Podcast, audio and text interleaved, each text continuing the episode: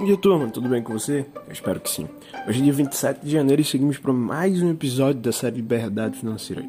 Nesse episódio, iremos falar sobre algumas dicas para você fazer antes de falar e nunca mais ser rejeitado. Ficou curioso? Então fica comigo até o final.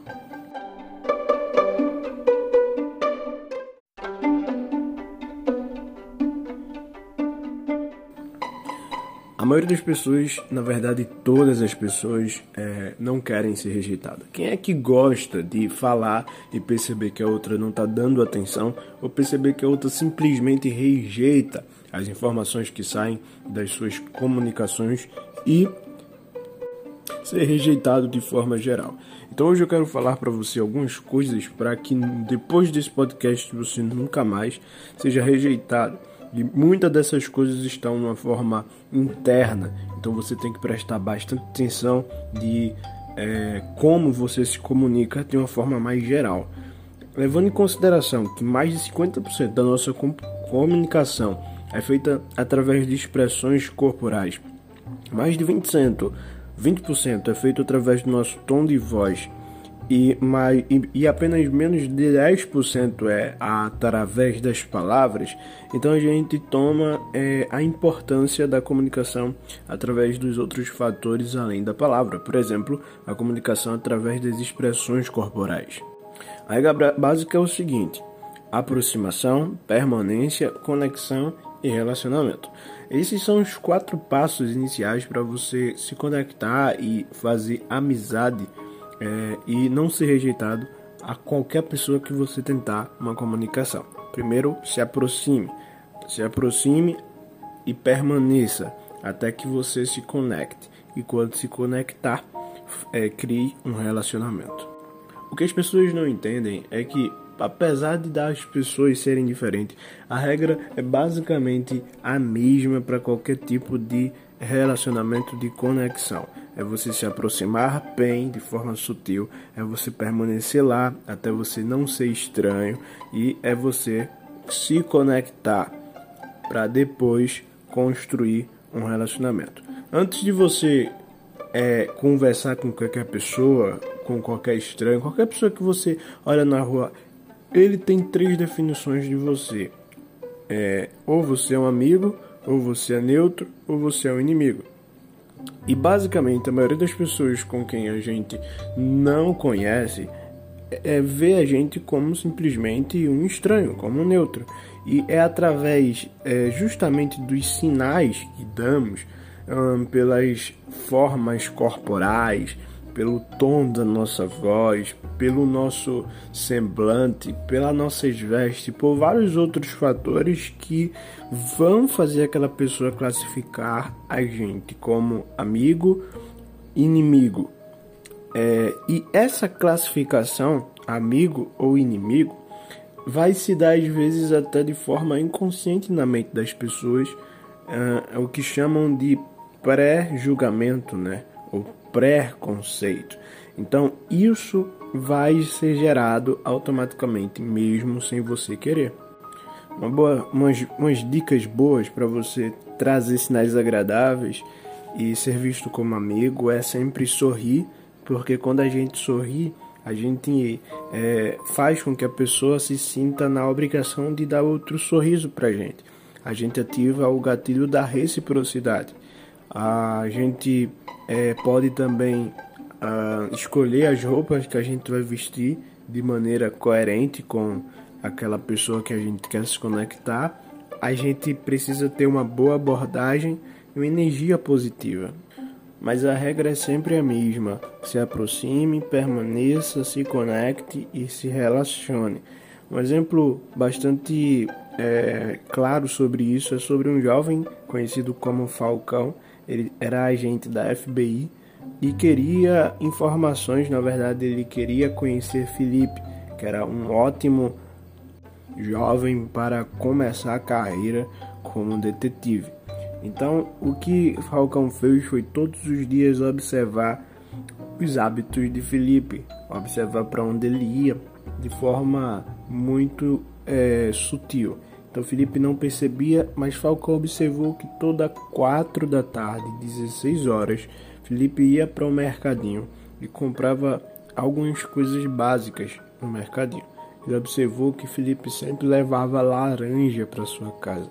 Em um determinado dia, Felipe é, decidiu, é, Falcão decidiu ir com Felipe e observando é, de longe de forma que Felipe não percebesse. Isso ele fez por três dias. No, quatro, no quarto dia, além de Falcão ir observar Felipe, Falcão decide entrar no mercadinho para que também conseguisse fazer uma conexão. Uh, Falcão então entra depois que Felipe tinha entrado e começa a andar pelo mercadinho observando as passadas de Felipe. Falcão sabia que Felipe ia pegar laranja, então quando Felipe foi para o setor de laranja, Falcão foi logo em seguida.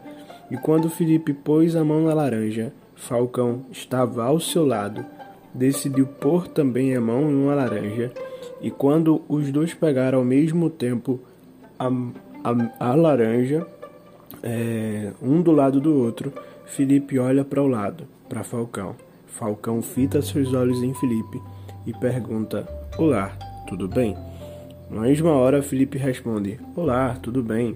E eles começam uma conexão, de forma que constantemente eles criam ali um relacionamento e Falcão consegue uh, fazer aquele relacionamento dar certo por causa dessa regra básica que é a aproximação, a permanência, a conexão e o relacionamento. Estava até lendo ontem uma passagem na Bíblia chamado da mulher cananeia, que vinha gritando, pedindo para Jesus ter misericórdia dela. Jesus disse que não era lícito é, curar porque ele veio para as ovelhas feridas.